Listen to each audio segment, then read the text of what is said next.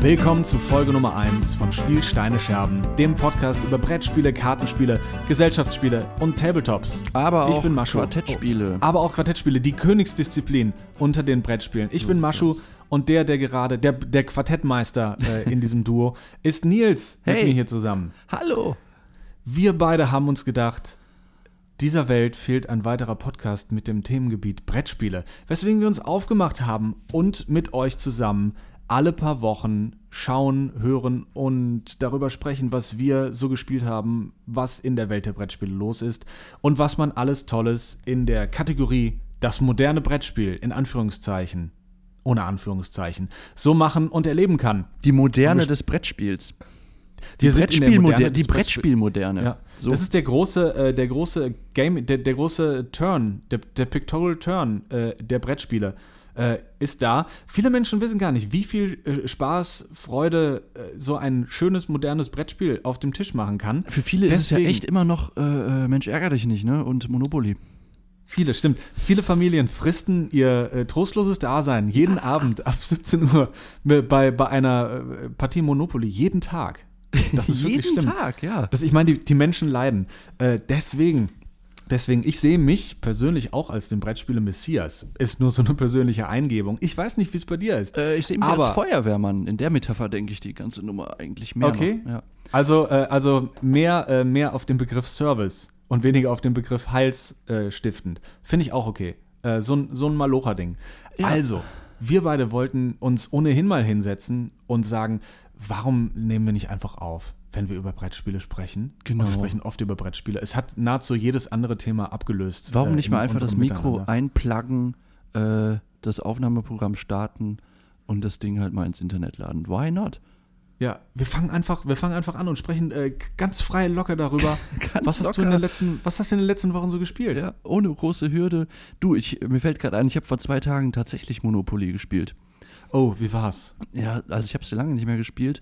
Und mir ist dann nochmal aufgefallen, nachdem äh, wir äh, beide ja in letzter Zeit ähm, viele Qualitätsspiele gespielt haben, äh, aus der Brettspielmoderne, äh, was für ein ähm, unfassbarer Quatsch-Monopoly auch ist.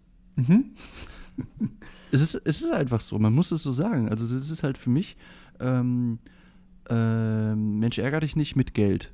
Also es hat halt kein äh, Element von Strategie, kein Element von, ähm, also es ist kompetitiv, aber eben auf Zufall basierend. Ich verstehe nicht, warum dieses Spiel so erfolgreich ist. Ähm, ich glaube, ich habe eine Idee. Und ich zwar, ich kenne ein klein bisschen der Geschichte von Monopoly. Oh ja, die Geschichte von Monopoly, die ist interessant auf jeden also, Fall. äh, jetzt gleich in der ersten Folge Spielsteine Scherben History Edition. In der heutigen History Edition von Spielsteine Scherben kriegen wir einen Jingle dazu hin. Gib mir das Big Picture. Okay, das Big Picture ist folgendes. Äh, ich habe den Wikipedia-Artikel nicht vor mir und ich finde es immer so unangenehm, wenn man klickt im Podcast. Nee, das du machen wir nicht. Klickverbot. Klickverbot. Also, deswegen werde ich jetzt rein aus äh, meiner Geisteshistorie, aus der Erinnerung heraus äh, sagen folgendes. Du hast drei Sätze. Drei Sätze. Äh, eine Frau hat Monopoly erfunden, Komma, davor, also davor hat sie, ich versuche mich so cäsarisch Ja. an das Ding zu nähern. Davor hatte sie schon erfunden, dass, ich merke, dass es sprachlich darunter leidet, wenn ich versuche, Es klingt in halt wie Herodot irgendwie, wie so ein Ja, Artikel. das ist äh, gut. Ja. Ähm, also, eine, äh, eine Dame hat irgendwann, ich meine vor knapp 150 Jahren bestimmt, Monopoly erfunden. Und zwar war das ihr zweites Spiel nach ihrem ersten Spiel, dem Landlord-Spiel, in dem es darum ging, äh, Miete zu zahlen oder nicht zu zahlen. Und sie hat Monopoly erfunden, um auf die Gefahren und die Nachzüge des Kapitalismus hinzuweisen. Es war ein Kritikspiel, sagen wir, wie es ist. Exakt. Ja. Und ähm, dann wurde ihr die Idee geklaut von einem Mann natürlich. Und Die der hat das Story Ganze so dann an, äh, an Warner, äh, an nicht Warner Brothers, sondern jetzt Parker, glaube ich, oder? Parker, ja, genau, Parker, äh, an die Parker Brothers äh, verkauft. Und ein paar Jahre später hat dann diese Frau versucht zu klagen, weil sie, äh, ich bin mir nicht sicher, wie gesagt, wir, es ist aus der Erinnerung. Auf jeden Fall hat sie irgendwann dann Anti-Monopoly. Nein, es stimmt nicht. Ein anderer Mann hat Anti-Monopoly erfunden, wurde von Parker verklagt und er durfte dann Anti-Monopoly laufen lassen, weil er herausgefunden hat, dass Parker ursprünglich auch das Spiel nur quasi geklaut hat oder dass der Mann, der die Lizenz an Parker verkauft hat, die Idee nur geklaut so hat. kam das raus, ne? Und dann lief Anti-Monopoly. Es hat dem System Monopoly nicht geschadet. Ich habe das gibt äh, es Anti-Monopoly neulich in einem Café gesehen. Ich habe es nicht gespielt, aber ich habe es gesehen. Das ist, glaube ich, aus den 70ern oder so. ja, ist das ähm, Spiel denn besser? Also ist Ich habe es nicht gespielt. Ähm, Ich, ich finde erstmal toll, dass dieser Podcast damit losgeht, dass ich eine Geschichte erzähle, ein paar Fun Facts, die höchstwahrscheinlich zu 50% falsch sind. ich habe noch, ich hab noch einen ergänzenden Fun-Fact zu der Mhm. Monopoly-Story. Und zwar der, ähm, die, das Ur-Monopoly, das eben von äh, der Dame erfunden worden ist. Äh, das hatte ähm, zum einen eben diese, äh, diese, dieses Kritikelement, dass äh, die, ähm, der Immobilienbesitz und die Mieten und so weiter und dieser Kapitalismus dahinter äh, am Ende zu nichts Gutes führen und äh, den kleinen Mann Mhm. abziehen. Äh, es gab nämlich ein Element im Uno- Ur-Monopoly, um diesem Effekt zu begegnen. Ähm, irgendeine Mechanik. Welche genau das war, weiß ich nicht. Äh, der Fun-Fact ist aber, dass nachdem ähm, das Spiel geklaut worden ist und groß vertrieben worden ist, genau dieser sozusagen kapitalismuskritische äh, äh, Effekt, äh, diese Mechanik entfernt worden ist aus dem Spiel. Ich glaube, ich glaube, das ist wirklich so und ich glaube, das ist wirklich auch der Grund, warum dieses Spiel so scheiße ist. Ja, also es, ähm, also einmal dieses Landlords-Game, das ursprünglich Monopoly war, ähm, wurde erfunden von Elizabeth Maggie. Ich habe jetzt doch mal äh, Ach. nachgeguckt, aber ich habe sehr, sehr leise geklickt. Okay. Das ist niemand. Ich habe ich hab versucht, auf deine Silben zu klicken. Ah, Ähm, cool. So, auf jeden Fall. Monopoly, genau. Und Monopoly ist ja für viele Menschen schon der, äh, das Gateway in, in die Brettspielwelt, aber gar nicht äh, der Eintritt in die moderne Brettspielwelt. Das soll ja auch nicht überheblich klingen. Ne? Also für mich war ja auch äh, bis vor einem halben Jahr oder so, waren das die Spiele, die 400 Spiele-Spielesammlung, Mikado, ähm, Siedler und Monopoly. Und mehr Spiele gibt es nicht. die, Das- die, das die drei ja dominanten Spiele in der 400 Spielesammlung. Ja, ich meine, wenn man durch, den, durch die äh, Meiersche geht, durch die Spieleabteilung oder beim Thalia, das, also es ist schon besser sortiert inzwischen, aber also die coolen Spiele kriegt man da immer noch nicht so richtig, ne? Oh, da, da muss ich dir, äh, zack, da haben wir schon gleich Geil. den ersten Dissens. Super. Jetzt wird es schon spannend. Das Jetzt ist, ist schon der cool. erste Knatsch. Das ist Der erste Podcasting. Knatsch nach zehn, in den ersten zehn Minuten. Ich muss ganz ehrlich sagen, dass Thalia mittlerweile sehr, sehr gut sortiert ist, was äh, Brettspiele angeht. Okay. Und was man da so alles kaufen kann, was man äh, so alles in der typischen Thalia Brettspielesammlung kaufen kann, ohne sich in die Brettspielläden der Republik begeben zu müssen. Die Mhm. immer, ich muss sagen, also mich persönlich so als einfachen Buben vom Land äh, auf mich immer so ein bisschen abturnend gewirkt haben am Anfang. Du kommst rein und das ist wie so ein, äh, du, du hast das Gefühl, du kommst in so eine Opiumhöhle. Also alles ist leicht dunkel und gedämpft. Niemand will Und dich. es- Music Store Feeling. Genau, Music Store Feeling. Du kommst rein und weißt, okay, alle Leute haben mehr Ahnung von dem, was hier passiert und das zeigen sie dir in jedem Halbsatz. Und das ist nicht ganz so freundlich. Ich glaube, auch da hat sich einiges geändert. Okay. Aber ich verstehe schon, dass das, äh, dass das, das ist auch gut so. Dass das Brett, siehst du, und dann haben wir, dann ist doch wieder der Handschlag da, die Handreichung. Und ich glaube, dass das Brettspiel-Hobby auch parallel zu der Brettspiel-Community einfach ein bisschen weiter und äh, weitergekommen ist, moderner geworden ist. Deswegen sprechen wir jetzt mal über Spiele, die Yeah. abseits von Monopoly und ähnlichem existieren. Denn das Wichtige bei Monopoly, wenn man das mal als Gateway in die Brettspielewelt versteht, ist es halt meistens auch so, dass es für viele Leute der Grund ist, warum sie auch nicht mehr groß weitersuchen in der kunterbunten, schönen Welt der Brettspiele. Brettspielwelt auf, Monopoly, Brettspielwelt zu. So geht's auch zu. Genau das. Schöner Tweet, den man dazu machen könnte. Den schreibe ich mal in die Entwürfe. Mach das mal so. Ja. Ähm, was, Was hast du letzte gespielt? Woche so gespielt? Monopoly habe ich ja gerade schon erzählt. Ähm, dann habe ich Papa Paolo ausprobiert. Äh, Papa Paolo ist äh, ein nices Game, ich glaube von 2016. Oder? Ich weiß nicht genau. Von Ist- Quint Games, oder? Es ist auf jeden Fall aus den 10er Jahren und es ist von Quint Games, genau, von David Cochard. C-O-C-H-A-R-D. Ähm, und es geht darum, dass man ähm, mit seinen Mitstreitern um die Nachfolge vom berühmten äh, Papa Paolo, dem besten Pizzabäcker der Stadt, kämpft. Und was man dafür Jeder machen muss. ihn. Jeder kennt ihn. Und was man dafür machen muss, ist, du musst ein ähm, dein eigenes kleines Pizza, ähm, wie soll ich sagen, dein, dein, deine Pizzadynastie aufbauen. Du fängst mit einem kleinen Pizzaladen an und dann kannst du äh, investieren, ausbauen. Du musst natürlich auch Zutaten kaufen, damit die Pizzen hergestellt werden. Und ein wesentliches Element des Spiels ist, dass du die Pizzen eben auch ausgeliefert bekommst. Und ähm, das ist eben so die, die Kernmechanik im Spiel, würde ich sagen. Über äh, Miepel ähm, besorgst du dir Lieferplättchen, um die äh, Pizzen, und das werden mit der Zeit immer mehr, auch in deiner Stadt ausliefern zu können. Das ist ganz spaßig äh, und gut umgesetzt vom Thema her. Ähm, es gibt daneben noch ähm, ein Beat-System, wo du eben auf äh, eben diese Lieferplättchen äh, bieten kannst. Und da muss ich ganz ehrlich sagen, das habe ich beim ersten Spielen jetzt noch nicht so richtig verstanden, wie das im Zweispieler. Ich habe ich hab Also das es- Gefühl, es kam mir so überraschend Gefühl, einfach vor im Zweispieler-Mode. Ja. Äh, es, es ist ein bisschen abgewandelt. Wenn du Ja. mit vier Spielern spielst, ist es nochmal anders. Und da war es jetzt so sehr stark vereinfacht. Ich weiß nicht, ob Ich das finde auch Beatmechaniken mit zwei Spielern immer ein bisschen schwierig. Ja, es die, äh, so die Dynamik wird erst dann spannend, wenn du drei dabei hast. Genau, das ist, man muss da so ein bisschen, glaube ich, äh, von, vom Spieldesign her eh Abstriche machen, wenn, wenn du das dann mit zwei Spielern machst. Aber auch äh, nichtsdestotrotz hat es Spaß gemacht. Es, es ist, äh, glaube ich, ein Worker Placement, sagt man dazu, am Ende. Mhm. Ähm, doch, ja, auf jeden Fall. Ähm, ich werde es auf jeden Fall nochmal ausprobieren. Hat Spaß gemacht. kur kurze Erklärung. Worker Placement nennt man eine Spielmechanik, bei der jeder Spieler eine fest vorgegebene Anzahl an Arbeitern hat oder an äh, Spielsteinen, die er auf bestimmte Plätze setzen kann und damit bestimmte Aktionen aktiviert. Meistens ist es so, dass dadurch diese Aktionsplättchen, die man aktiviert hat, für die anderen Spieler nicht mehr zugänglich sind. Also eigentlich sind Worker Placement Spiele Aktionspunktspiele. Das heißt, ihr habt Aktionspunkte, die ihr ausgeben ja, könnt. genau. Wobei Aktionspunktspiele schon wieder eine andere Mechanik ist. Aber äh, um es sich ein bisschen weniger abstrakt vorstellen zu Der können, Professor hat gesprochen. hat sich denn das Spiel angefühlt, als hättest du ein Pizza-Imperium aufgebaut? Ähm, ja, so halb. Ich finde das Design ein bisschen trashy, ehrlich gesagt. Mhm. Also trifft nicht meinen Geschmack. Es wirkt ähm, auch ein bisschen älter vom Design her, als es eigentlich ist. Was ich sieht so ein bisschen aus wie so äh, Windows 98, diese äh, Grafik. ja, oder so ME, CD Windows gab. ME, so würde ich sagen. Ja.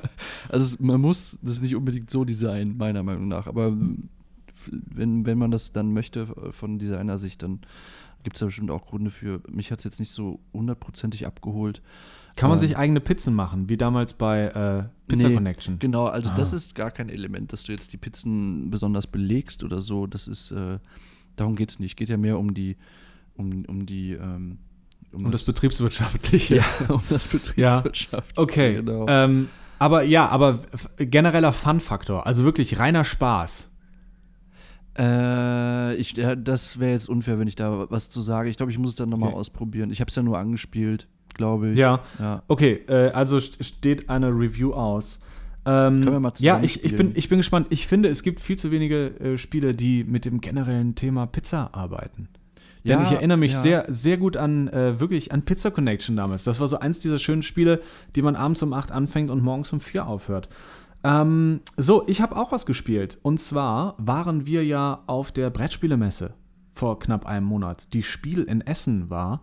Und ich habe mir ein paar Sachen mitgenommen mit nach Hause. Und wir haben Okay. jetzt eine lange Liste von Spielen, die wir reviewen müssen und über die wir Okay. sprechen möchten. Aber es ist was anderes gekommen. Etwas Größeres, etwas Schöneres. Und zwar habe ich vor ungefähr einem Jahr bei einem Kickstarter mitgemacht. Kickstarter ist eine Crowdfunding-Plattform, bei der ihr einem Unternehmen Geld in die Hand drückt und die können entweder damit wegrennen oder sie produzieren dafür etwas. Und Kickstarter ist gerade bei Brettspielen wirklich erstens verlässlich und zweitens sehr interessant für Leute, die Lust haben, kleinere Unternehmen zu unterstützen oder aber Brettspiele zu unterstützen, bei denen man 10.000 tolle Extras dazu bekommt. Ich glaube, wir müssen mal eine extra Folge über Kickstarter, die sogenannten Fallstricke des Kickstarter-Beckens äh, besprechen. Aber für mich ist jetzt gekommen Tainted Grail, The Fall of Avalon. Ein Spiel, das sich in einem Satz so beschreiben lässt wie ein Choose Your Own Adventure Book. Kennst du noch diese alten Bücher, wo du, äh, also du, du liest und erlebst dabei ein Abenteuer und musst dich entscheiden, was du als nächstes liest? Also ich weiß, dass es die gab, aber ich habe die selber nie gespielt. Aber ich Unglaublich. Unglaublich. Erstmal. Hast du die So. gespielt? Hattest du sowas? Ja, total. Ich hatte so viele. Ich bin immer in die Bücherei und ich habe auch immer reingeschrieben. Nein, das habe ich nicht gemacht. Aber ähm, Auf jeden Fall, äh, die, diese Spiele funktionieren so, äh, ihr habt einen Text vor euch und dort steht dann ähm, zum Beispiel, äh, wir, wir, machen jetzt mal zusammen ein Choose Your Own Adventure Book spielen. Äh, Nils, du bist auf einer Party und hast gerade den fünf Leuten vor dir erzählt, dass du einen Brettspiele-Podcast hast und sie unbedingt reinhören sollten. Mhm. Was passiert ist, dass diese fünf Personen sich abwenden. Was tust du? A, schrei es nochmal lauter und gib deine Visitenkarte mit dem, äh, mit dem Podcast-Feed weiter. Oder B, äh, weinen auf dem Klo. Ich werde es natürlich Ihnen nochmal erklären, weil ich habe es offenbar nicht gut genug erklärt. Zack. ja. äh, auf die letzte Seite, Sie haben gewonnen, das Spiel. Also das erste Problem ist mal, dass man grundsätzlich andere Leute nicht mit seinen Podcasts, äh, Podcasts nerven sollte. Aber ungefähr so funktioniert das. Und wenn man dann auf die nächste Seite kommt, hat man wieder drei Auswahlmöglichkeiten. Um wow, und so geht es immer weiter bis zum Ende des Buches. So geht es immer weiter. Und Tainted Grail hat das Ganze jetzt auf zwölf gedreht. Awakened Realms ist eine Firma aus Polen, ein Brettspieleentwickler, der oder die dafür bekannt sind, große Spiele mit vielen Plastikminiaturen herzustellen. Ich bin ganz ehrlich, ich habe ein altes Spiel, ein älteres von denen ausprobiert, Lords of Hellas hieß das, ein Area Control Game im alten Griechenland, das zusätzlich mit Sci-Fi-Elementen angereichert war. Und ich habe es wieder verkauft. Ähm, weil es so gut war. Es war so gut. Ich wollte, dass andere auch daran teilhaben, an dieser Freude. Verstehe. Ja, es war das Gegenteil davon. Es wirkte etwas unausgereift. Mhm. Ich glaube, da müssen wir auch noch mal ein anderes Mal drüber sprechen. Auf jeden Fall ist jetzt bei Tainted Grail die Sache, das Spiel ist absolut überproduziert. Leider hat es auch ein bisschen viel gekostet, aber du hast schöne Miniaturen dabei, du hast eine tolle Karte, du hast ein gutes Kampfsystem, ein spannendes und die Geschichte momentan ist auch sehr interessant. Ich spiele jetzt seit vier Tagen ich bin jetzt im dritten Kapitel. Es gibt, glaube ich, 15 oder 20 Kapitel insgesamt in dem ganzen Spiel und jeder, jedes Kapitel dauert zwei bis vier Stunden. Das heißt, man hat immer so schön in kleinen Abendsegmenten die Möglichkeit, sich hinzusetzen und ein kleines Geschichtchen zu erleben. Das Ganze kann man alleine spielen oder mit vier Personen. Und ich würde, ich glaube, das müssen wir aber wirklich auch noch einmal zusammen gespielt haben, sagen, wir sprechen da in den nächsten Wochen mal drüber und schauen uns an, ob es sich lohnt, Tainted Grail auch noch im Einzelhandel zu kaufen wenn es das denn demnächst mal gibt. Ähm, war das das Spiel, wo du mir gesagt hast, dass äh, das so ein bisschen Wikinger-Anmutung hat oder ist es ein anderes? Es hat, also es, äh, es spielt halt in, in Avalon und äh, das Ganze hat äh, ja, also ein, zwei Charaktere sehen ein bisschen Wikinger-mäßig aus, dann hast du so einen leichten keltischen Ursprung, cool. Äh, also so einen keltischen Touch dabei. Es macht, es macht sehr viel Spaß. Es ist größtenteils gut geschrieben. Die Spielesysteme sind äh, auch toll. Ich habe das, also nicht nur das Gefühl, ich muss sagen, es ist überproduziert. Ich glaube, dass man es mit der Hälfte des Spielmaterials auch genauso schön hätte regeln können, einfach weil die Geschichte genug trägt. Ich bin aber erst in Kapitel 3 und möchte noch nicht ein finales Urteil fällen. Momentan muss ich aber sagen, es macht sehr viel Spaß und äh, ja, noch keine Kaufempfehlung. Ich weiß es noch nicht. Ich muss mal schauen. Okay. So, was hast du noch gespielt? Hm, muss ich mal selber kurz überlegen. Ich glaube, das, das letzte, was dann in der Reihe käme, wäre, lass mich kurz überlegen, ich glaube 12 Heroes. Mm. Mm, ein ganz kleines, süßes, charmantes äh, Deckbilder-Game. Äh, nee, gar kein Deckbilder-Game ist es gar nicht. Es ist, ähm, wie heißen diese Spiele, wo du halt diese drei Orte hast, an denen du kämpfst in der Mitte ich glaube, des Tisches? Dass, äh, der ursprüngliche Name war Schottentotten. Schottentotten, ein, äh, ja. ein, ein, älteres Spiel und das hauptsächlich darüber funktioniert, dass es drei Orte zwischen den beiden Spielern gibt, genau. die umkämpft werden und ja. wer zwei von dreien hält, gewinnt. Genau, das ist das Prinzip. Du hast, äh, äh, ich glaube, hast du knapp zehn Karten irgendwie, zwölf, acht, zwölf hast du, glaube ich, auf der Hand und ähm, kämpfst eben gegen deinen Gegner. Ist ein Zweispielerspiel.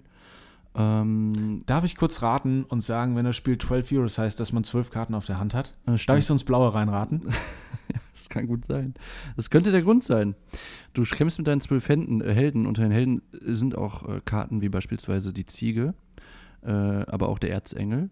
Der, der größte Held, der größte Held von ja. allen. Und Humble, aber auch der, äh, der Peasant. Was ist nochmal Peasant auf Englisch? ich glaube Bauer. Bauer. Der Bauer ist auch dabei. Mhm. Das, sind ganz, ganz unterschiedliche, äh, äh, süße, kleine bis äh, große, monströse Helden dabei. Und du kämpfst nun eben äh, sehr taktisch geprägt darum, ähm, die Areas in der Mitte zu controllen, also die Karten zu controllen. Es ist ein reines Kartenspiel ähm, und eroberst damit Punkte Und es geht relativ schnell, halbe Stunde maximal, äh, bis du dann eben mit Hilfe der Karten in der Mitte sieben Punkte, glaube ich, äh, gewonnen hast. Ähm, das ist ein sehr schönes, kurzweiliges Spiel. Schönes Spiel zum Reinkommen in so einen Spieleabend, habe ich gemerkt, habe ich gefühlt.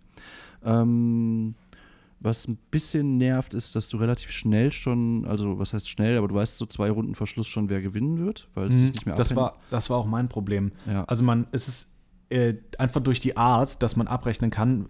Also es geht darum, es gibt drei Punkte in der Mitte, die man mit äh, unterschiedlichen äh, Kräften erobern kann. Also Ja. wer mehr Macht durch seine Karten auf seiner Seite des Schlachtfelds liegen hat, erobert einen Punkt. Und wer zuerst sieben Punkte insgesamt erobert hat, also jeder Ort hat äh, eine unterschiedliche Punktezahl, gewinnt. Und das Ganze ist dadurch zum Teil sehr deterministisch, dass man am Ende meistens schon ein, zwei Runden vorher weiß, wer gewonnen hat. Ja. Das Ganze ist so leicht antiklimaktisch. Also es spitzt sich sehr schön zu.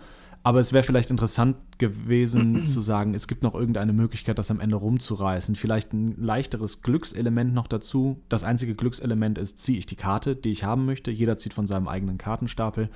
Fand ich aber gar nicht so schlimm. Also es, es, hatte, äh, es, es hat sich sehr belohnend angefühlt zu gewinnen.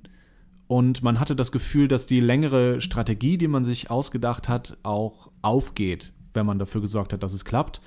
Ähm, ich glaube, das einzige Problem, das ich damit hatte, ist der Name an sich, nämlich 12 Heroes. Denn ich hätte mir gewünscht, dass man auf den Karten auch wirklich Helden findet und nicht nur eine Ziege oder einen Bauern. Auch wenn der Bauer dazu passt.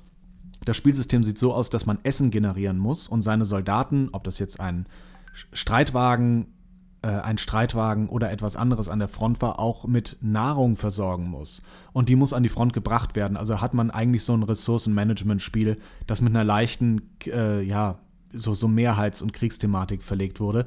Ich hätte mir einfach gewünscht, dass es auch wirklich Helden sind. Also den Bauern hätte man vielleicht etwas heroischer aufziehen können. Jemand, der auf eine andere Art und Weise seine Truppen an der Front versorgt. Ja. Und ähm, das wäre, glaube ich, mein einziger Kritikpunkt.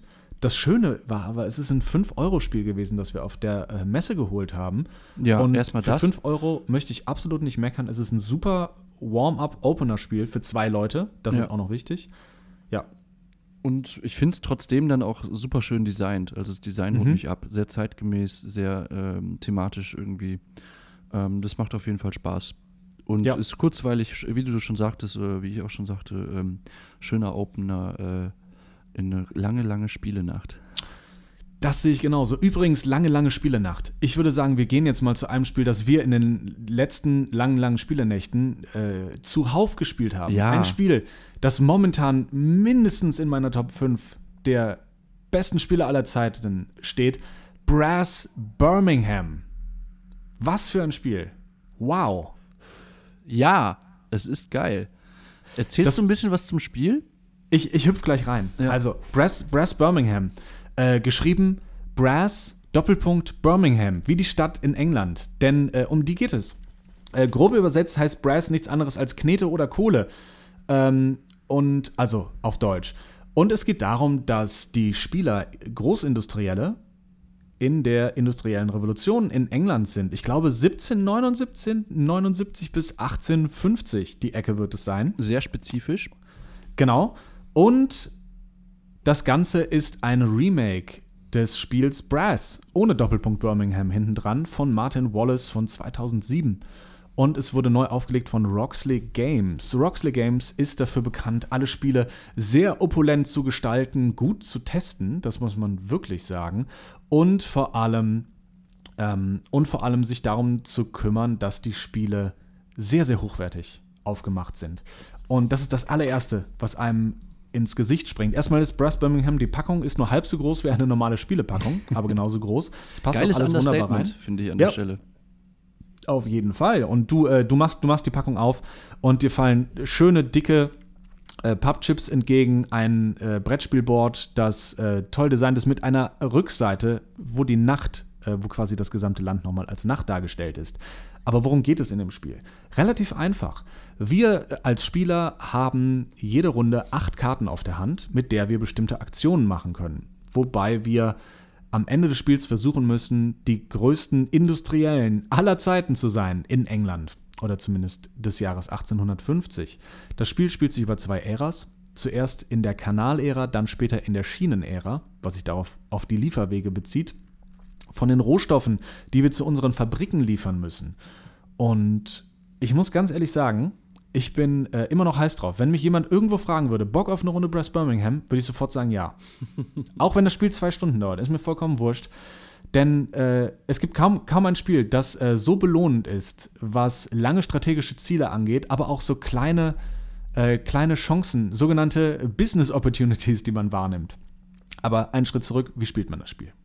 Also, wir, wir haben acht Karten auf der Hand von, und wir ziehen, so, sobald wir eine Karte ausgegeben haben, von einem gemeinsamen Nachziehstapel nach. Wenn der erste Kartenstapel aufgebraucht ist, dann ist die erste Ära vorbei und wir wechseln von der Kanalära in die Schienenära.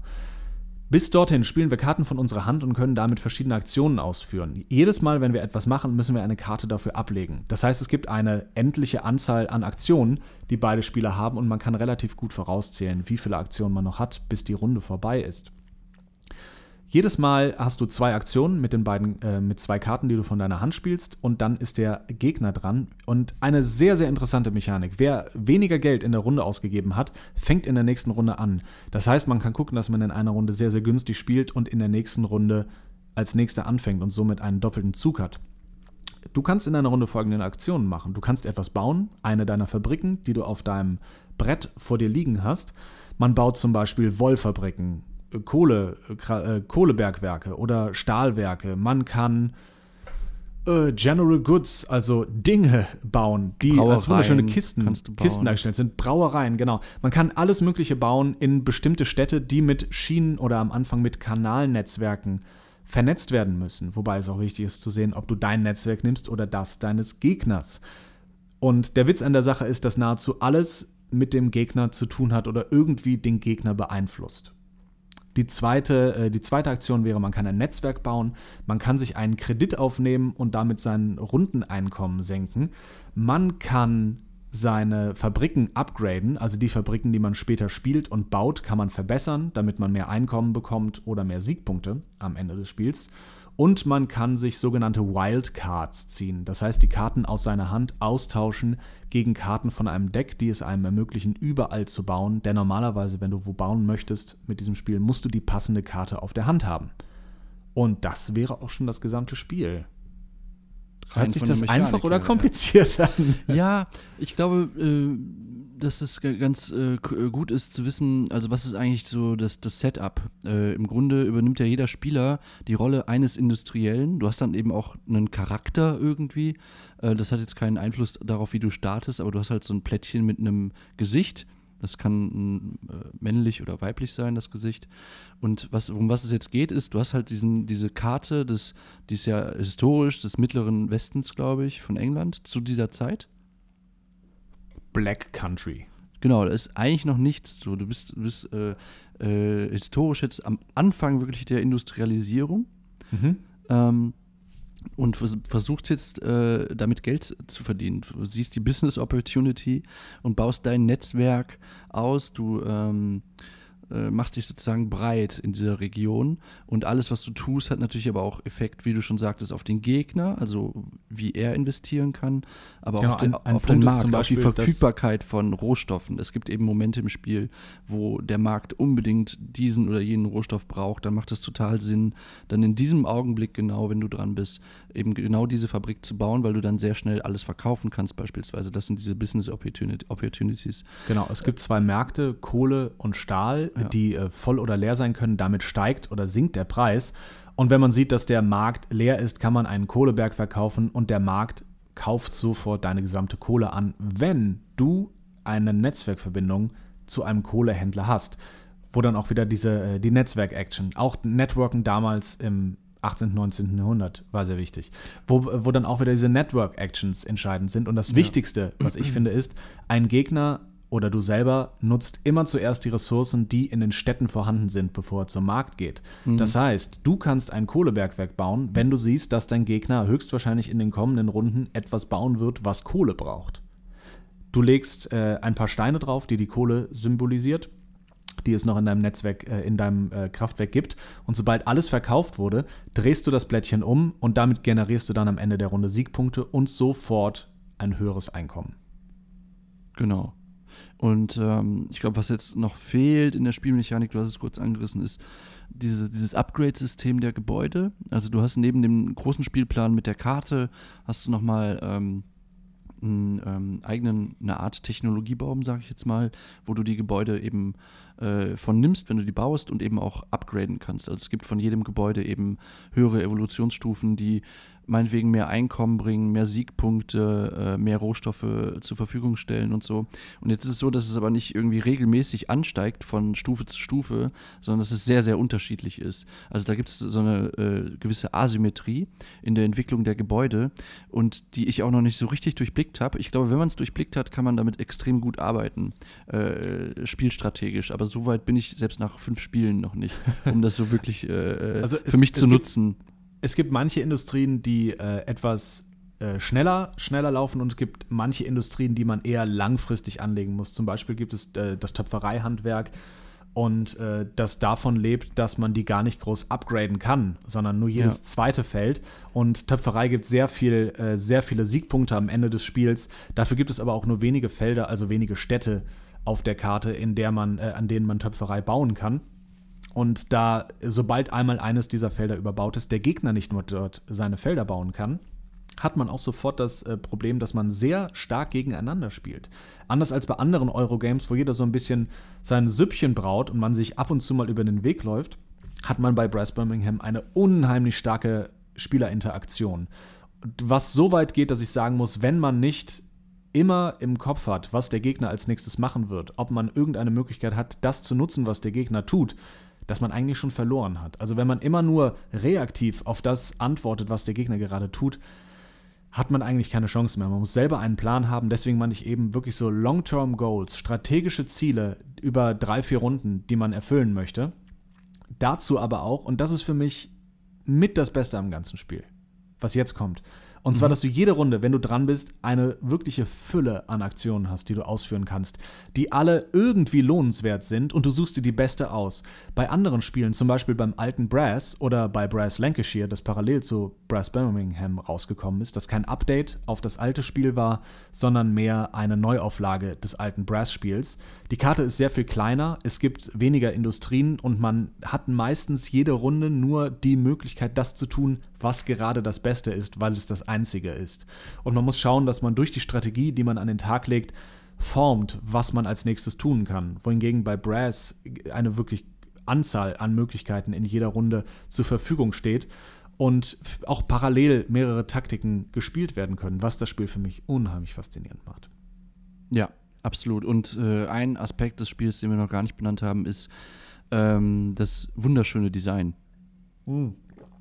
Also das, ist wirklich, man taucht so extrem ein in diese Zeit. Ähm, das macht unfassbar Spaß. Äh, die Karten haben einen Leinenfinish. Überall ist so ein äh, leicht samtmatter äh, Bezug drüber über dem Spielbrett. Ähm, es gibt zwei, es gibt zwei Pokerchips äh, mit Tag dem Wert Nacht. Ja. Genau. Alles, äh, also alles, die, die Produktion, das ganze Design, äh, die Präsentation des Spiels ist wirklich top-notch und man muss auch wirklich sagen, dass das äh, Spiel mit seiner Mechanik sehr, sehr ausgereift wird, äh, wirkt. Das, was man normalerweise nur von Videospielen kennt, das heißt, es gibt äh, viele, viele Beta-Tester, die den Entwicklern Feedback geben, hat Roxley Games auch während Brass Birmingham, während dieser Entwicklung eingesetzt. Das heißt, die waren auf Boardgame Geek, einer großen Website, die somit die größte, die größte Database für alles rund um Brettspiele darstellt waren dort, haben viele Leute nach ihrer Meinung gefragt und hatten die Möglichkeit, also auch äh, natürlich mit dem Luxusvorteil, dass man ein altes Spiel hat, das man heranziehen konnte und man musste nicht 10.000 Beta-Produkte an die ganzen Teste liefern, ja. sondern konnte auch einfach fragen, was hat euch damals bei Brass gefallen und was hättet ihr jetzt gerne noch dabei? Mhm. Und diese Einbindung der Community, finde ich, kann man total im Spiel spüren. Ich habe nie das Gefühl gehabt, dass irgendetwas besser war als das andere. Nie hatte ich das Gefühl gehabt, dass eine Industrie stärker für sich genommen ist als eine andere. Alles ist lohnenswert gewesen, alles ist sehr, sehr gut ausbalanciert gewesen. Ich habe nie das Gefühl gehabt, dass Glück ein entscheidender Faktor war. Jeder hat, selbst wenn man verliert, hat man das Gefühl gehabt, es gab hier und da eine Situation, wo ich wirklich äh, ein, ja, eine gute Combo gemacht habe, wo ich zwei, drei Industrien auf einmal umdrehen konnte, weil ich was gut verkauft habe. Und das ist etwas, was mich sogar dazu bringt zu sagen, das Spiel wirkt etwas anfängerfeindlich. Es ist sehr kompliziert. Allein an der Tatsache, dass es ein bisschen schwierig ist zu beschreiben, wie das Spiel funktioniert, merkt man, es ist nicht das normale Standard-Brettspiel. Manche Sachen sind ein bisschen anders. Nicht alles funktioniert gleich. Zum Beispiel ist es so, dass man für das Liefern von Kohle einen direkten Weg äh, von, ähm, von, dem, von, von dem Kohlekraftwerk zu der Industrie, die Kohle braucht, benötigt, wohingegen Stahl jederzeit per Pferdewagen ohne Kanal oder Schienenanbindung geliefert werden kann. Und das ist am Anfang, glaube ich, etwas schwierig zu verstehen, wenn es nicht nach dem einfachen System läuft ich kann etwas bauen und brauche dafür das und das wird immer gleich geliefert. Aber ich finde es auf der anderen Seite auch cool, dass halt so, so diese Schwierigkeiten nochmal mit eingebaut sind, diese mhm. Unterschiede. Mhm. Auch, glaube ich, um so ein bisschen noch näher zu, äh, zu kommen an, an die wirklichen äh, historischen Gegebenheiten. Also äh, das, das Gefühl habe ich schon. Und ich glaube auch, dass man nach einer Runde spätestens auch drin ist im Spiel. Also danach äh, spielt es sich flüssig von der Hand und man muss kaum noch irgendwie Regeln nachschauen oder sowas, oder? Mhm. Ich habe äh, das, das habe ich auch gehabt, das Gefühl, wobei ich sagen muss, dass es noch durch die Dynamik mit dem Wechsel von Kanalära zu Schienenära. Also noch einmal, am Anfang kann man alles nur über äh, Fluss, also Kanäle liefern und später über die Schienen. Hat äh, folgende Wirkung im Spiel: Es gibt zwei Wertungen. Man wertet einmal die Plättchen und die Schienen, die an Plättchen anliegen, für Siegpunkte und am Ende gewinnt derjenige mit den meisten Siegpunkten, nicht der mit dem meisten Geld. Das führt dazu, dass es am Anfang etwas schwierig ist, etwas sehr abstrakt für einen Anfänger zu sagen, wie baue ich denn am besten, um von der Kanal Kanalära in die Schänenära zu wechseln. Da nämlich alle Industrien des kleinsten Levels komplett wegfallen. Die werden zwar gewertet für Siegpunkte, aber man hat sie nicht mehr am Anfang der Schienenära. Das heißt, man muss ein komplettes Netzwerk neu aufbauen, wenn man nicht zu Level 2 in Anführungszeichen ähm, Industrien abgegradet hat, die da drüber gebaut hat über seine ursprünglichen und sich somit Plätze in guten Städten, die zum Beispiel nah an bestimmten Händlern liegen, gewählt hat. Das ist, glaube ich, etwas, wo man sagen muss, es macht vielleicht sogar Sinn, mit Neuanfängern, nicht nur von Brass, sondern mit Neuanfängern von modernen Brettspielen, zu sagen, wir spielen einmal bis zur Schienenära, du schaust dir an, wie das funktioniert und dann fangen wir nochmal von vorne an. Mhm. Ähm, das wäre etwas, oder das ist zumindest etwas, es, es, wird versucht, in den Regeln dagegen zu wirken. Es gibt ein paar Anfängertipps, die ich auch gut finde. Es ist aber dennoch sehr abstrakt zu verstehen, wie die erste Dynamik vom Ära-Wechsel funktioniert. Ansonsten zu den Regeln generell. Ich fand die Regeln ausgezeichnet mit äh, ein paar guten Beispielen, mit ein paar Tipps hinten auf der Rückseite. Auch das Ganze im, äh, in einem schönen Format und schön geschrieben.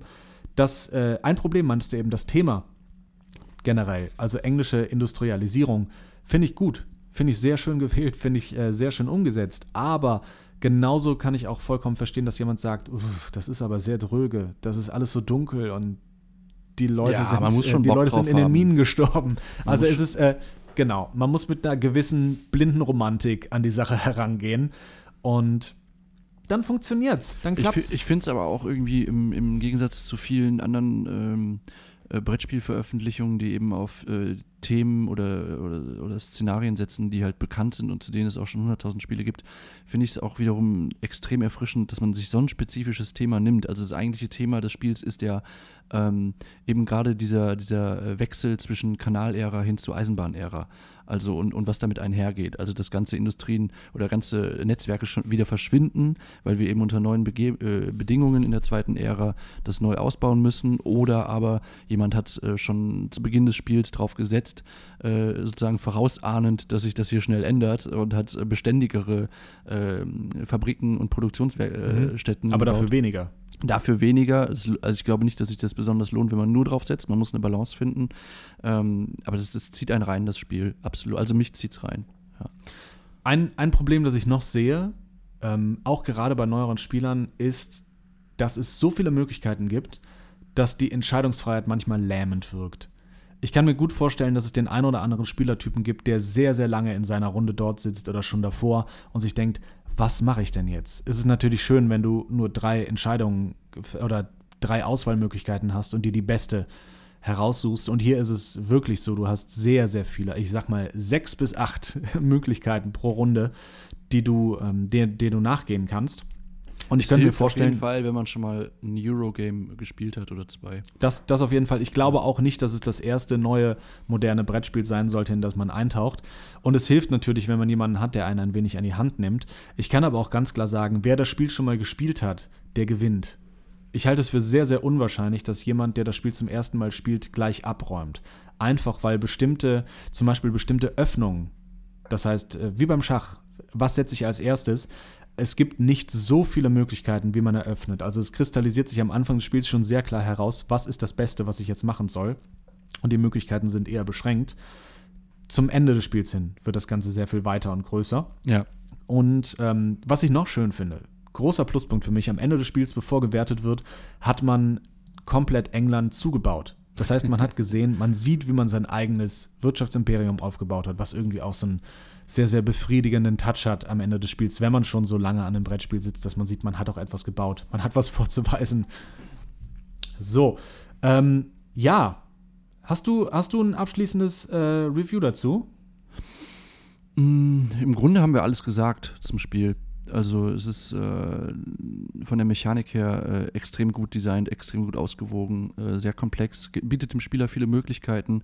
Gleichzeitig wird es nicht zu abstrakt. Es ist thematisch in sehr, sehr spezifische historische Ära eingebunden, unter spezifische äh, historische ähm, wie soll man sagen, Ereignisse. Also das ist nun mal ein Ereignis, äh, der, das Aufkommen der, der, des, des Schienenverkehrs für äh, den, die Industriezweige.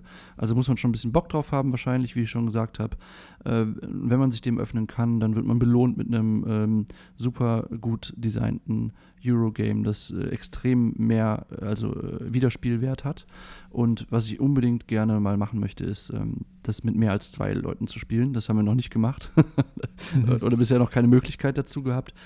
Ähm, weil wir dann auch mal die ganze Karte nutzen können. Wir nutzen aktuell, ich würde schätzen, 70 Prozent der Karte oder Mhm. 80. Und Also es, äh, es, werden, es werden neue Karten, es werden neue Karten mit Möglichkeiten, auch im Norden bauen zu können, freigeschaltet, Genau. wenn man mehr Leuten spielt. ja. Und es werden zwei weitere Bahnhöfe, zu denen man liefern kann, freigeschaltet.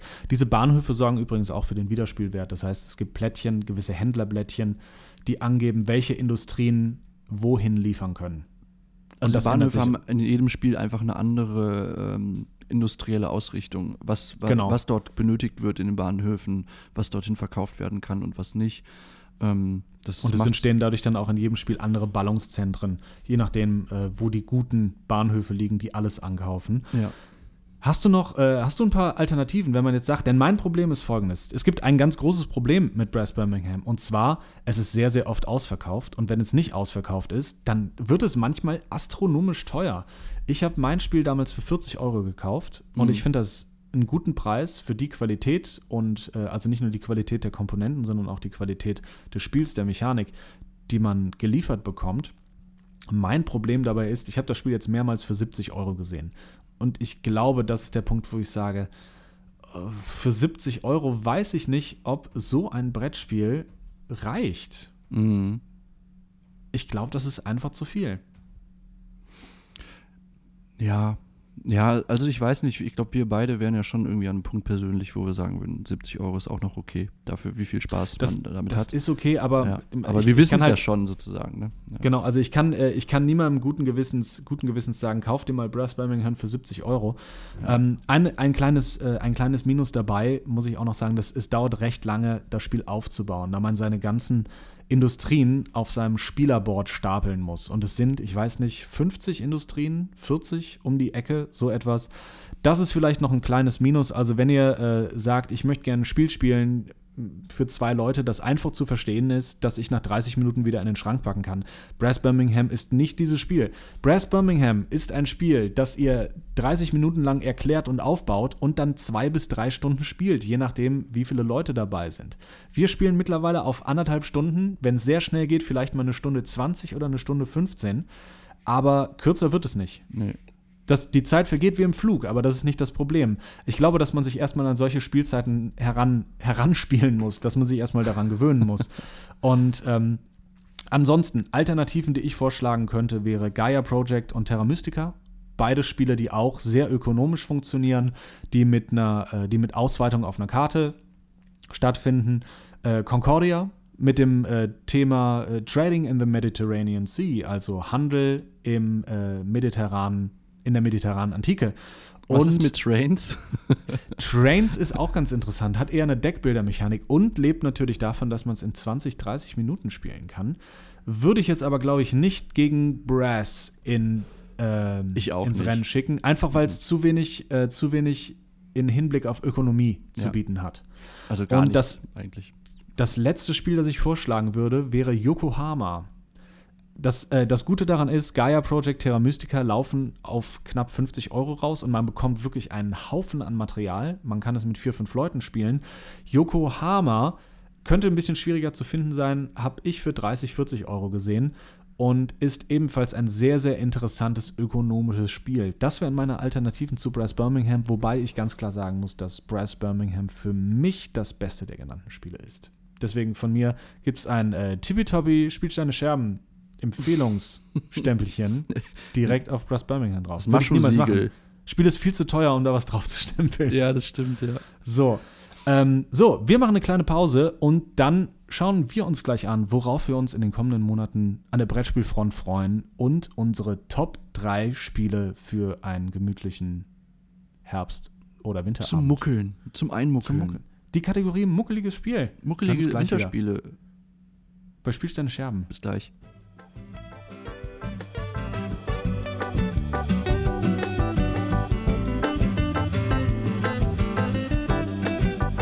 Willkommen zurück zu Spielsteine Scherben, dem äh, wunderbaren Weihnachtsbrettspiel-Podcast.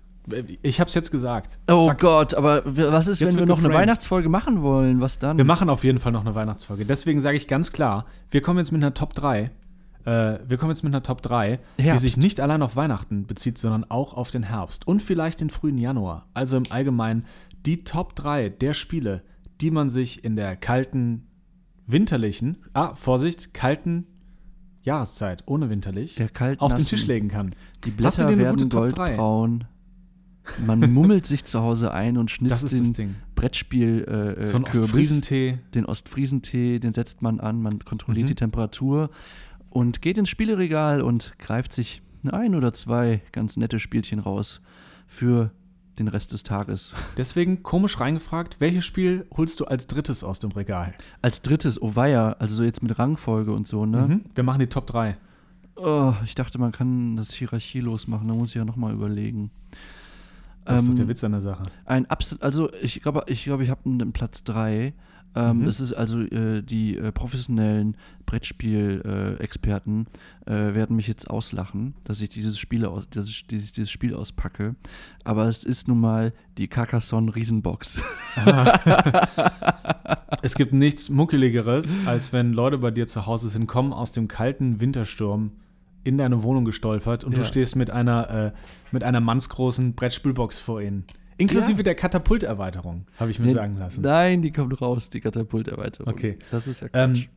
Übrigens, Carcassonne, ein Spiel, das ich noch nie gespielt habe. Was ja, ja, für das ganz wundert viele mich Leute, auch. Du bist doch der Brettspiel-Pro. Wie kann das was sein? für so viele Leute, da habe ich mich verraten, dass ich es nicht bin. Gar kein Brettspiel-Pro. Das ist äh, für ganz viele Leute das äh, Monopoly unter den Ein Eingangsbrettspielen. ähm, auf meiner Top 3, auf meiner 3, ich habe mich sehr schwer getan, äh, unter anderem deswegen, weil ich erst mit einer Top 5 angefangen habe. Ja. Und jetzt muss ich gucken, was ich rausschmeiße. Ähm, ich glaube, ich, glaub, ich mache zwei Honorable Mentions. Ist das okay? Meine 4 und meine 5, die es nicht in die Top 3 geschafft Mach haben. es bitte, bitte. Tu es. Geil. Tu es. Also, auf meiner 5 ist Everdell, das niedlichste Spiel überhaupt. Ein kleiner, süßer Engine-Builder, bei, der man, äh, bei dem man viele kleine Woodland-Critter, Waldkreaturen ähm, in sein Dörfchen holen muss und mit denen eine wunderbare kleine Maschine baut, mit der man Mhm. immer besser und effizienter kleine Männchen, Mäuse, Ah, ja. Vögel aus dem Wald in sein Dorf lockt. Ähm, und außerdem der riesige äh, RPG-Brecher Gloomhaven. Denn ich finde ja persönlich, Okay, ja, stimmt. Gloomhaven ist so ein Spiel, das davon lebt, dass man sich wirklich stundenlang bis spät in die Nacht, wenn es schön warm ist, am Kaminfeuer, wenn ihr kein Kaminfeuer habt, einfach äh, Auf dem iPad Lagerfeuer. Lagerfeuer in der Wohnung. Lagerfeuer Sorgt für absolute RPG. Fe ganz wichtig, Fenster auf wegen der coolen Mono äh, Monoxidvergiftung. Einfach ein schönes Lagerfeuer mitten im Wohnzimmer machen und sich dann so richtig äh, immersiv da drum setzen und Gloomhaven spielen. Gloomhaven lebt ja davon, dass man das erstmal gefühlt anderthalb Stunden aufbaut und dann sechs Stunden spielt und zwei Stunden wieder einpacken muss. Aber Und auch hier, iPad äh, bietet die große Erleichterung, dass man 20 Minuten weniger braucht. Man, man spart sich 20 Minuten, Dann genau. braucht man zwei aber- iPads, eins genau. fürs Lagerfeuer und eins für das Spiel. Lagerfeuer-App dazu. Vielleicht hätte es die Top 3 mit äh, Spiele, die man gut zur Lagerfeuer-App spielen kann. Ja. Machen das Leute noch? Weiß das die jüngere Generation überhaupt, was wir damals so geguckt haben, als es DVD-Player noch gab? So, Gloomhaven ist äh, für mich die andere Honorable Mention und bei mir auf der Nummer 3, Jetzt wird's wenn ernst. man so keine Ahnung hat, was man machen soll und die Leute kommen rein und es ist irgendwie muckelig warm, Sherlock Consulting Detective Mm. ist meine Nummer 3. Ein sehr schönes Abenteuer, in dem man Sherlock Holmes Fälle parallel zu Sherlock Holmes bearbeiten muss. Man kriegt dann immer eine Zeitung des Tages dazu Ja. und äh, man muss in so einem großen London-Register zusammen kooperativ diverse Mörder und Verbrecher jagen. Ach, das Und ist das da, ist- wo du mal das Register nicht gefunden hast, wo du es Das spielen ist toll. wolltest. Ja. Das hatte ich nämlich mal, das habe ich nämlich mal mitgenommen und dann habe ich quasi das Telefonbuch des Spiels zu Hause liegen gelassen. Ja. Das war cool. Das war richtig muckelig. das war ein super Tag. So, was ist deine Nummer zwei? Ähm, das ist eine spontane Top 3. Äh, ich Mhm. hab, bin so ein bisschen überfallen worden. Aber trotzdem bin ich mir hundertprozentig sicher, wenn Carcassonne drauf ist, gehört auch ein anderes Spiel darauf. Ein Kartenspiel, ein Klassiker, ähm, der eigentlich auch in keiner Spielesammlung fehlen darf. Und zwar Wizard. Interessant. Habe ich zweimal gespielt. Ja. Hat sich nicht so gecatcht? Es hat mich nicht so gecatcht. Ich glaube, ich bin im Allgemeinen kein Freund, oder nicht kein Freund, aber kein Anhänger von äh, den Skat-Mutationen, den Skat-Variationen, also diese ganzen Trick-Taking-Games. Ja. Genau. Ich glaube, da komme ich nicht so ganz rein, aber ich kann verstehen, dass das. Ich habe auch das Gefühl, dass das so ein, äh, so ein muckeliges Kneipenspiel ist. Ne? Oder vielleicht auf so einer einsamen Hütte oben, Ja. auf einer Après-Ski-Party. Also es ist auf jeden Fall, es ist so ein Ding für die Hütte. Absolut. Ja. Äh, wir spielen es oft. Wir haben es tatsächlich mal im Winterurlaub ähm, exzessiv gespielt. Poker Ja. und äh, Wizard. Es ist auch ein Spiel für die ganze Familie. Also da muss man jetzt nicht, äh, wenn man jetzt gar nicht äh, in, in, in irgendwelchen Thematiken zu Hause ist und da keinen Bock drauf hat, jetzt äh, bei Brass Birmingham irgendwelche Eisenbahnschienen zu verlegen oder äh, was weiß ich. Äh, das ist aber ein Spiel, da kann sich einfach äh, Jung und Alt darauf einigen. Das ist ein großer Vorteil. Und ähm, es macht einfach immer Spaß. Das ist, äh, Tolles glaube, Spiel das, zum Ärgern auch. Ein tolles Da- Ärger. Es ist auch so essentiell ein Spiel, das äh, so generationsübergreifend alle, die Millennials, die Boomer, die Zoomer, die Humer, die Xumer, Ja. alle an den Tisch bringt mit Wizard. Ähm, meine Nummer zwei. Ein Spiel, das vielleicht ein bisschen schwieriger ist, äh, und zwar ein Fest für Odin. Ach Mensch, das Uwe wollte ich Rosenberg. doch auf die Eins, Mensch. siehste? Und ich habe extra gedacht, leg's auf die zwei, damit du der Erste bist, der sagt, ich wollte es auch auf die Eins legen. Nee, stimmt nicht ganz. Ist es nicht. Es ist nicht meine Nummer eins. Äh, ein Fest für Odin ist für mich äh, ein ganz toll muckeliges Spiel. Aber erklär du doch gleich, warum du das so toll findest. Für mich ganz einfach, äh, dieses Spiel strahlt eine solche Wärme aus, dass man sich das Lagerfeuer im Zimmer sparen kann. Deswegen ein Fest für Odin bei mir auf der Nummer zwei. Ähm, das heißt, bei mir kann jetzt nicht fest für Odin auf die Eins. Doch, das geht. Ich finde, Überschneidungen müssen drin sein, aber du musst quasi einen anderen Grund dafür sagen. Du musst zum Beispiel sagen, du findest es so schön kalt. Ich, ähm, es ist halt so, äh, die Spiele 2 und 3 auf meiner Liste, die habe ich schon sehr, sehr oft gespielt, exzessiv. Wir hatten bei Carcassonne äh, damals mit meinem Mitbewohner eine ähm, ewige Tabelle in Excel, äh, die irgendwie über 100 Spiele irgendwann ging. Also ich glaube, wir hätten auch bei Meisterschaften und so mitspielen können, das haben wir aber nie gemacht. Das war uns dann zu uncool.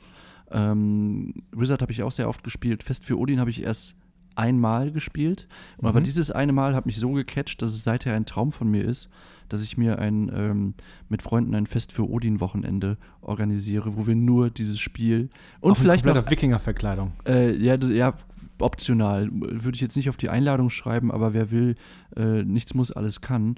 Aber dieses Aber du könntest es machen, weil man kann das Spiel auch solo spielen. Ja, ich verstecke mich dann im Sommer vielleicht auch im Wald und spiele es da mal äh, als Mhm. Sommeredition. Nein, für die Zeitung runter. Äh, tolles, die, äh, tolles, warm, also unfassbarer Uwe Rosenberg-Vibe, der von diesem Spiel ausgeht. Also man hat das Gefühl, man spricht mit Uwe äh, äh, durch das Spiel hindurch. Ähm, nein, also da kann man jetzt eigentlich gar nicht von anfangen. Da müssen wir mal eine Folge zu machen zu diesem Spiel. Anders geht's doch gar nicht. Entweder eine Rosenberg-Folge oder eine Fest für Odin-Folge. Ja, auf jeden Fall. Also, Auf jeden Fall. sorry. Das da- ist auf jeden Fall im, äh, im Winter-Weihnachtskalender oder im neuen Jahrkalender drin. Ja. Ich finde auch so eine Uwe Rosenberg-Folge ist etwas, damit kann man ein neues Jahrzehnt anfangen. Denn so Erinnerst du dich, monumental. äh, äh, Spiel 2019? Wir haben den Uwe ja gesucht, ne? Wir haben Uwe gesucht. Wir wollten unbedingt äh, unironisch, wir wollten einfach ein Foto mit ihm haben. Ähm, Es hat aber nicht geklappt. Nächstes Jahr, next try. Weil er ist äh, noch mehr busy als seine ganzen Er ist Brettspiele. unfassbar So. busy. Deswegen. Ähm, so, meine Nummer eins ähm, ist zum Teil schwierig. Ich habe lange mit mir gehadert, weil ich habe ursprünglich gedacht, eigentlich ist so das perfekte Ding, so alle Werwolf-Variationen, die es gibt. Das Problem ist nur, äh, Werwolf ist etwas, das spielst du mit Anfang 20, wenn du noch viele Freunde hast. Und nicht mal mit, an, mit Anfang 30. Dann ist es einfach echt schwer, 5, 6, 7 Leute an den Tisch zu bekommen. Deswegen, ich mache jetzt noch so eine zweite Runde Honorable Mentions. Und dann habe ich noch gedacht, Battlestar Galactica, das Brettspiel, was ja eigentlich auch auf eine Art eine Werwolf-Variation ist. Das heißt, es gibt es so, das ist dann Ressourcenmanagement mit Verrätermechanik. Ne? Und, äh, und dann habe ich ein klein bisschen weiter überlegt und gedacht, was ist denn so ein Spiel? Dann habe ich auch noch gedacht, was ist mit Terraforming Mars? Eigentlich auch geil. So schön anderthalb, äh, anderthalb Stunden lang den Mars terraformen und besiedeln. Aber es, ist, es hat eigentlich nicht diese Wärme.